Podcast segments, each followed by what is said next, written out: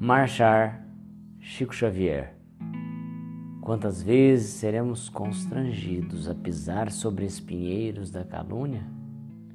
Quantas vezes transitaremos pelo trilho escabroso da incompreensão? Quantos aguaceiros de lágrimas nos alcançarão o espírito?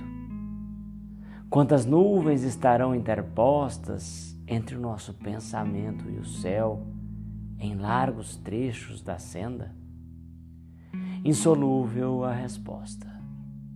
Importa, contudo, marchar sempre no caminho interior da própria redenção, sem esmorecimento.